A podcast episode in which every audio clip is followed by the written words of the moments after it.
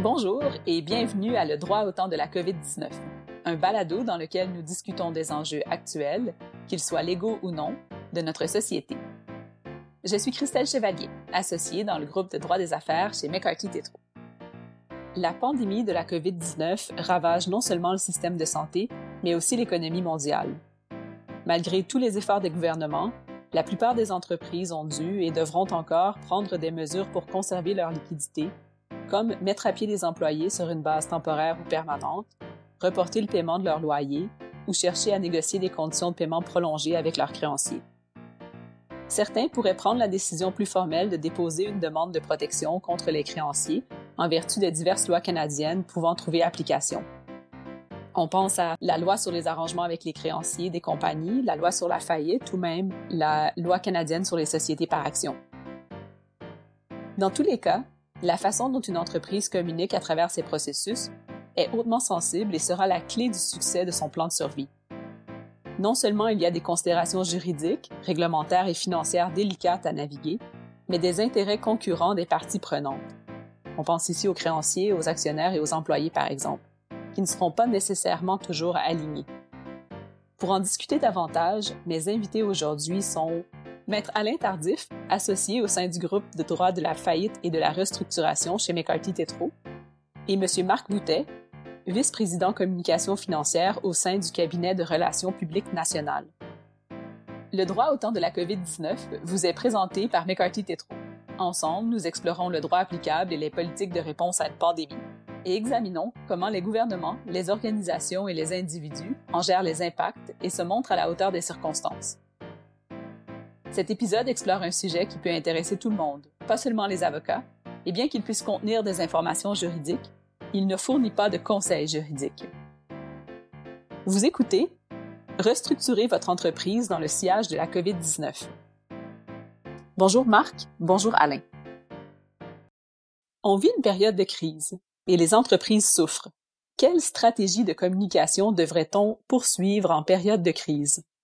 Alors, euh, si vous me permettez, Christelle, je vais commencer. Euh, mon premier conseil à une entreprise, évidemment, ce serait de communiquer, euh, mais surtout de ne pas seulement communiquer en temps de crise, parce que c'est important quand les affaires vont bien, quand l'environnement est favorable. C'est à ce moment-là qu'on a le moment de bâtir des relations durables avec toutes nos parties prenantes. Et c'est aussi à ce moment-là qu'on est en mesure de se bâtir un capital de sympathie. Alors, euh, prenons l'exemple d'employés, par exemple, une entreprise qui va avoir un haut taux de mobilisation de ses employés et dont les employés vont avoir un haut taux de confiance envers la haute direction, mais c'est certain que cette entreprise-là va mieux traverser une crise qu'une autre. Euh, mon deuxième conseil, ça serait euh, de, de dire que une gestion de crise, ça se prépare. Alors, ça peut être surprenant comme affirmation, mais on a juste à penser à toutes les entreprises qui mettent sur pied des plans de continuité des affaires, qui, une fois par année, vont faire des simulations euh, pour vérifier que le plan fonctionne. Eh bien, c'est la même chose en communication. Alors, il est possible de développer des plans de gestion de communication de crise dans lesquels une entreprise va évaluer des scénarios de crise les plus probables et va se préparer en conséquence en fonction de la communication qu'elle aura à faire. Euh, va identifier des messages, des publics, la séquence de communication et les canaux de communication. Alors, on arrive dans une crise et l'entreprise est prête à faire face à la crise. Et finalement, ben, une fois qu'on entre dans la crise, euh, pour bien la gérer, mon conseil, évidemment, c'est de communiquer, c'est de le faire, euh, de communiquer souvent, de le faire de façon authentique, euh, parce qu'il faut se rappeler que quand on ne communique quelqu'un d'autre va le faire à notre place. Et c'est à ce moment-là que les rumeurs euh, risquent de s'installer et qui euh, risquent de causer des problèmes. C'est important aussi de se rappeler qu'on n'est pas obligé d'avoir toutes les réponses tout le temps. Et c'est correct dans une crise de dire à nos parties prenantes qu'on n'a pas la réponse puis qu'on va leur revenir dès que possible. Dans le contexte actuel où il semblerait que la plupart de nos entreprises manquent de liquidité, qu'est-ce que les entreprises devraient faire? Alors, Christelle, si tu me permets, Alain, je, je prendre cette question. Alors, ce qui est important dans le contexte que tu viens de décrire, c'est de s'assurer que la haute direction rapidement prend les moyens pour établir des voies de communication ouvertes, franches et continues avec ses prêteurs et les autres groupes qui sont clés à sa restructuration. Qu'on parle de ses employés, retraités, clients, fournisseurs ou autres parties prenantes. Et ça, euh, afin de s'assurer de pouvoir rapidement euh, mesurer le degré d'ouverture et de support de ces parties prenantes dans le contexte d'une restructuration euh, nécessaire afin de gérer ce manque de liquidité. Ceci dit, on souhaite toujours la mise en œuvre d'une restructuration informelle, donc sans le support des tribunaux, mais euh, l'expérience nous enseigne que pour bien affronter ces euh, crises de liquidité ou autres crises auxquelles sont confrontées les entreprises, il y a lieu, tout en privilégiant la restructuration informelle, communiquée de façon continue avec nos parties prenantes, il y a lieu de se préparer euh, au cas où les négociations afin d'obtenir une prolongation, euh, un répit, un refinancement deviennent trop complexes ou infructueuses. Dans ce contexte, l'entreprise doit être en mesure de rapidement pouvoir transiter vers une restructuration formelle. Bien qu'un processus de restructuration formelle lui-même sous supervision de la Cour ne va pas guérir le coronavirus, réparer les chaînes d'approvisionnement ou inciter les consommateurs à revenir chez nous et dépenser, une telle restructuration pourrait certainement offrir un répit nécessaire aux crises de liquidité engendrées par cette pandémie ou mettre à la disposition des entreprises qui vivent ces moments difficiles divers mécanismes lui permettant d'assainir ses activités Merci beaucoup, Alain, pour cette réponse. Euh, si tu me permets, je continuerai avec une question dans un, dans un cadre de restructuration euh, formalisé. On a l'impression que certains avocats en insolvabilité préfèrent garder un profil bas et euh, communiquer avec les créanciers, le moniteur qui est nommé par la Cour et les autres intervenants juridiques. On pourrait penser que ce serait afin d'éviter que cette histoire ou cette la situation tombe dans les médias ou sur Facebook. Êtes-vous d'accord avec cette approche? Et quel rôle joue le, plan de communication dans vos dossiers? Alors, dans un contexte de restructuration, euh, la communication est clé. Elle est clé afin principalement d'éviter les messages contradictoires qui donnent source à plusieurs inquiétudes de la part de l'ensemble des parties prenantes. Et donc, Considérant ce caractère essentiel au succès d'une restructuration, euh, la communication doit nécessairement être centralisée. Pour les très grandes entreprises avec des départements de communication, la gestion de la communication se fait généralement à l'interne, avec le support des conseillers en restructuration de l'entreprise, soit les avocats ou les autres professionnels impliqués. Pour les entreprises sans spécialistes à l'interne au niveau de la communication, nous privilégions toujours que ces entreprises retiennent les services d'une firme de communication pour, d'une part, développer un plan effectif de communication et déployer ce plan de communication.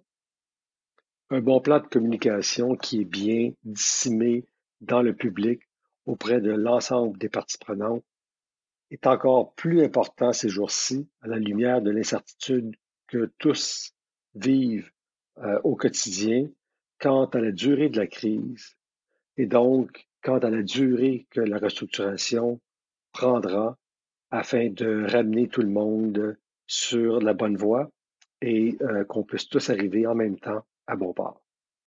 Marc, est-ce que vous auriez quelque chose à ajouter quant au rôle que joue un conseiller en communication dans un dossier de restructuration? Ben, en fait, je dirais que une entreprise qui est en restructuration, que ce soit formelle ou informelle, c'est une entreprise qui est euh, en quelque sorte fragilisée et je dirais même qu'elle peut être vulnérable à certains égards. Elle se ramasse dans une situation où est-ce que certaines de ses parties prenantes, ses fournisseurs par exemple, sont devenus des créanciers non garantis mais elle a encore besoin de sa relation avec ses fournisseurs et besoin que ses fournisseurs lui fournissent les, matières dont elle a besoin pour, pour, faire ses produits et continuer ses affaires. Donc, c'est important pour l'entreprise de réussir à rassurer euh, l'ensemble des parties prenantes qu'Alain a mentionnées tout à l'heure. On peut penser aux employés, euh, les clients, les fournisseurs, euh, les investisseurs ou les créanciers. Alors, c'est certain que dans le contexte actuel, une restructuration, comme Alain le mentionnait, ça nécessite l'appui de plusieurs parties. Et donc, c'est essentiel vraiment de communiquer avec chacune des parties sur une base régulière et d'avoir des bons canaux de communication. Effectivement. Euh, Alain, est-ce que vos clients sont normalement réceptifs à la suggestion qu'on leur fait de formuler un plan de communication pour appuyer le plan de restructuration? je serais tenté de dire que oui. Oui, parce que rapidement, lorsqu'on rencontre des clients qui euh, naviguent dans des eaux troubles, on fait face à des clients qui ne sont pas euh, généralement habitués d'être confrontés à des situations où, plutôt qu'être colporteurs de bonnes nouvelles, doivent plutôt euh, sensibiliser ces parties prenantes ou leurs parties prenantes aux difficultés que vit l'entreprise. Et euh, lorsqu'on rencontre donc ces femmes et ces hommes d'affaires, on leur explique rapidement que le succès d'une restructuration se mesure essentiellement au support obtenu de l'ensemble des parties prenantes et que ce support des parties prenantes lui-même ne pourra être sécurisé qu'une fois que ces parties prenantes seront assurées d'avoir bien compris les tenants et les aboutissants de la restructuration qui leur est proposée. Puis dans ce contexte-là, Alain, est-ce qu'il faut se soucier d'un certain cadre législatif euh, qui encadrerait les, les communications dans une restructuration? En fait, Marc serait peut-être plus en mesure de moi d'expliquer les lois qui entourent cette communication, mais je te dirais qu'il n'existe pas de législation en tant que telle, si ce n'est ce qu'on a appris de nos parents plus jeunes, c'est-à-dire être franc et clair dans nos communications. Les parties prenantes, considérant euh, la situation actuelle, sont plus que jamais au fait que les entreprises vivent des moments difficiles.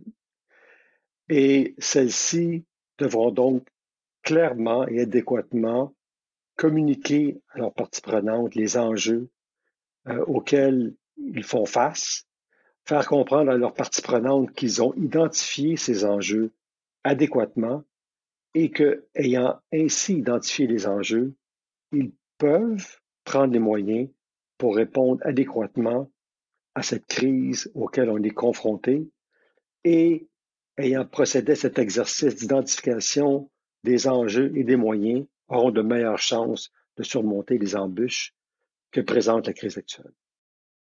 Ouais, la, chose que j'ajouterais, Alain, évidemment, en termes de cadre juridique, je pense que si la société est une société qui est transigée en bourse, en fait, les lois des valeurs mobilières vont s'appliquer euh, un peu comme elles s'appliquent en temps normal en termes de, de divulgation en temps opportun euh, et complet.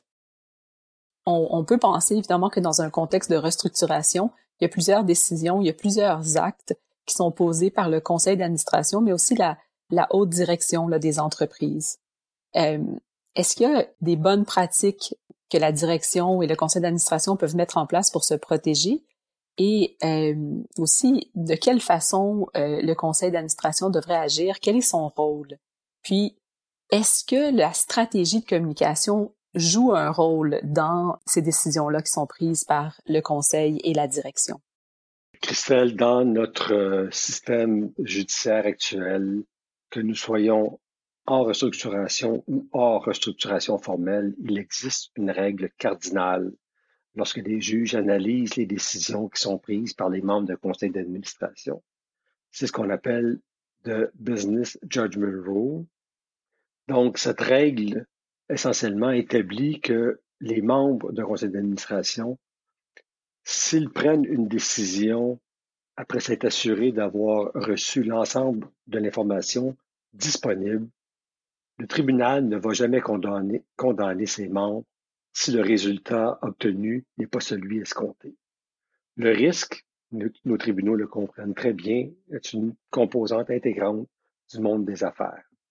Donc, d'expliquer à tous sur quelle information on se base pour prendre une décision pourra certainement atténuer l'appétit de certains groupes pour euh, remettre en question par la voie judiciaire les décisions qui sont prises en temps de crise par ces membres des conseils d'administration.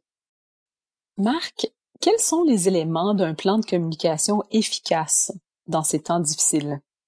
Ben, en fait, je dirais qu'un plan de communication euh, doit composer euh, plusieurs éléments. La première chose, évidemment, c'est de bien identifier qui sont nos parties prenantes pour bien savoir à qui on doit parler et avec qui on doit développer des relations. Euh, par la suite, il faut développer la stratégie de communication. Il faut développer des messages clés.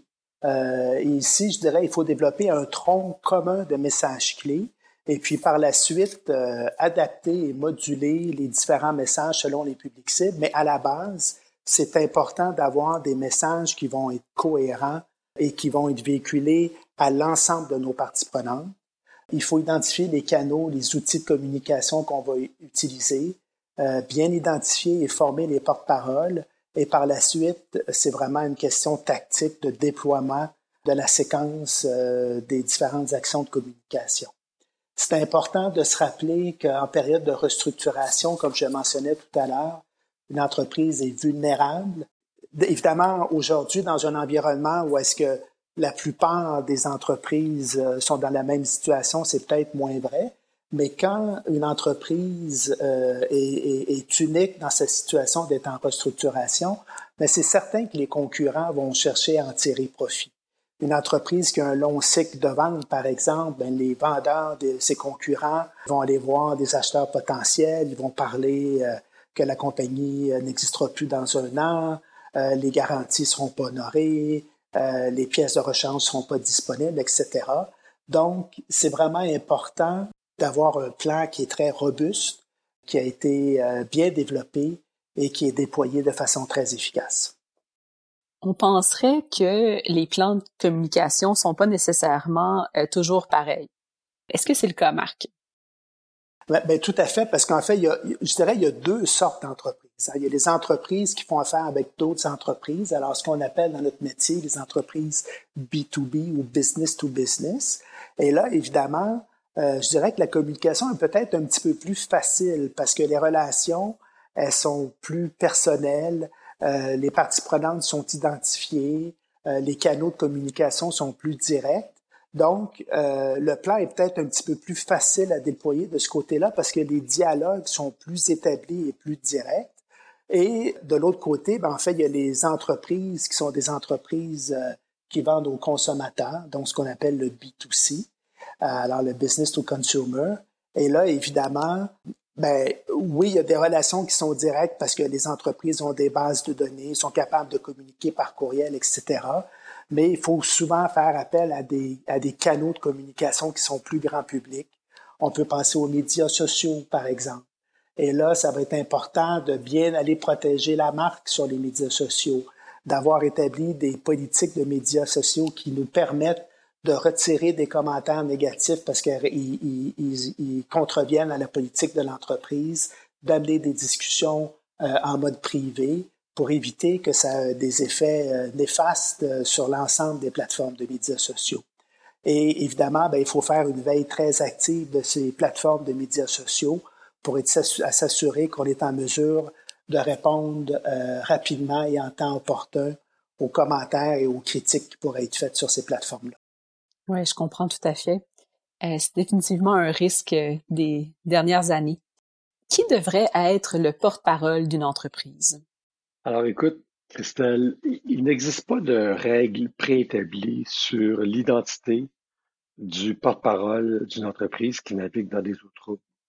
Ce qu'il est important de savoir, par contre, lorsqu'on choisit cette personne, c'est de s'assurer d'abord qu'elle comprend très bien le processus en cours de restructuration euh, dans lequel l'entreprise s'est engagée Deuxièmement, il faut également s'assurer de limiter le nombre de porte-paroles pour s'assurer d'avoir un message cohérent et qui soit le même à l'égard de l'ensemble des parties prenantes. Finalement, je dirais que un, des critères qui va possiblement influencer la sélection au sein de l'entreprise ou à l'externe du porte-parole va être de voir quelles sont les parties prenantes qui risquent le plus d'être affectées par la restructuration envisagée et de voir qui dans nos interlocuteurs envisagés a les relations de confiance déjà établies à l'égard de ces groupes de parties prenantes. Si tu me permets, Alain, j'ajouterais qu'il faut aussi former les porte-paroles. Il faut les former de façon euh, efficace. Et pour moi, les former de façon efficace, évidemment, c'est de préparer des documents de questions-réponses, mais aussi de faire des répétitions à voix haute. Parce que ce qu'on remarque de façon générale, c'est que quand quelqu'un se pratique euh, seulement dans sa tête, tout va bien. Les mots viennent aisément, on fait jamais d'erreur euh, quand on, verbalise nos pensées, mais on se rend compte que quand on se ramasse devant une caméra de télévision ou un micro d'un journaliste euh, radio, que souvent c'est là qu'on va moins bien performer. Et, et donc c'est important de se pratiquer à voix haute et d'avoir pensé à quels sont les messages qu'on veut communiquer de façon plus large. Euh, à quel stade du processus les avocats et les professionnels en communication devraient-ils se rencontrer? Christelle, comme on l'a mentionné, Marc et moi, depuis le début de notre discussion, le plan de communication est une des clés importantes au succès d'une restructuration. De sorte que dès que l'entreprise décide qu'un plan de restructuration formel ou informel doit être mis en œuvre, de telles rencontres doivent être structurées. Parce que il faut comprendre que dans le cadre du déploiement d'un plan de restructuration, on va toujours avoir un plan d'action qui va soutenir chacune des étapes qui doivent être mises en œuvre pour assurer le succès de la restructuration. Et dans ce plan d'action, dans les premières étapes, on va constater qu'il y a un volet de communication envers, les parties prenantes et avec les parties prenantes.